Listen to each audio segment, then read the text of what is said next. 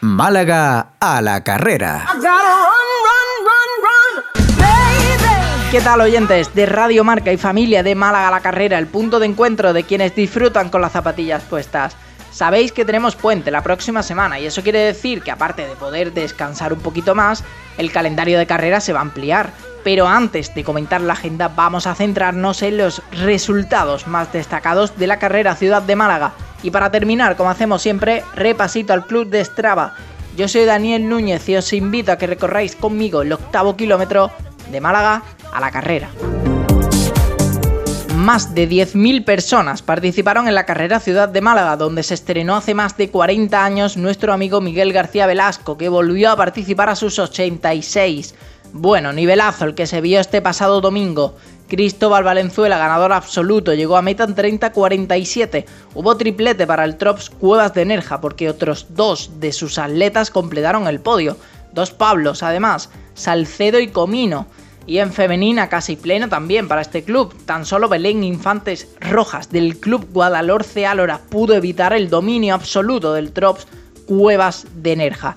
Además llegó solo 7 segundos por detrás de la ganadora Paula Ramírez que alcanzó la meta en 35-31. Sandra Schenkel fue la tercera también por debajo de los 36 minutos. Eva, la hermana de Belén, terminó cuarta.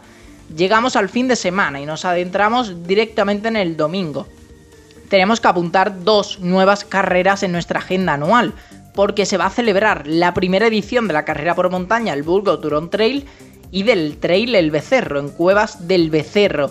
Las dos presentan un recorrido largo de entre 25 y 26 kilómetros y otro corto de 14 en el que también habrá senderistas. Comparando exclusivamente el desnivel positivo de una y otra, la del Burgo a priori parece un poco más exigente.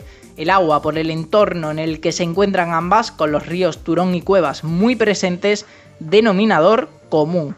Del trail y de la naturaleza pasamos al asfalto y nos desplazamos ahora hasta Villanueva del Trabuco y Vélez Málaga, ya que hay otras dos carreras populares que comentar.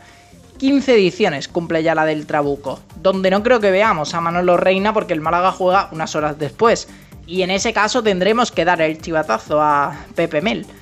Por cierto, los dos eventos son solidarios porque van a recaudar fondos contra el cáncer. En el caso de la de la Sarquía en concreto, los fondos irán para la Asociación Esperanza, Mujeres con Cáncer de Mama de la Sarquía. En cuanto al Trabuco, además de la prueba principal de 8 kilómetros, habrá también una pequeña carrerita infantil y un paseo solidario de 3.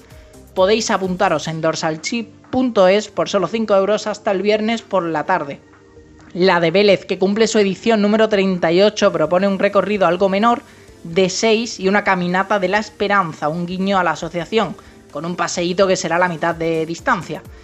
Cerraremos el domingo con la media maratón de Fungirola, donde estará servidor. Un recorrido muy llano que favorece además la posibilidad de hacer marca. En el próximo capítulo comentaremos un poco los entresijos de la carrera, las clasificaciones y todo lo que haya que destacar. Las inscripciones, por cierto, siguen abiertas hasta este miércoles por la noche, también en dorsalchip.es.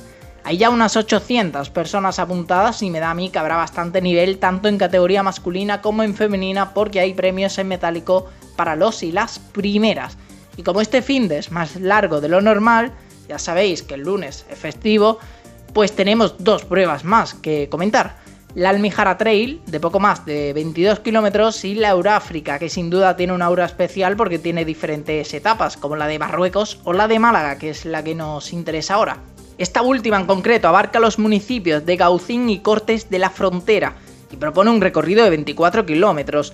En cuanto a la que organiza el Club de Nerja, también tenemos la Mini Almijara, algo menos de 11 kilómetros que se pueden hacer andando os podéis apuntar a cualquiera de las dos modalidades hasta el miércoles por la noche en tusinscripciones.es.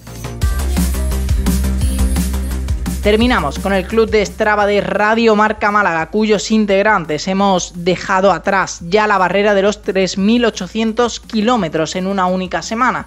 Cerramos el círculo con la carrera urbana Ciudad de Málaga para comentar la participación de algunos de los miembros del club en dicha cita.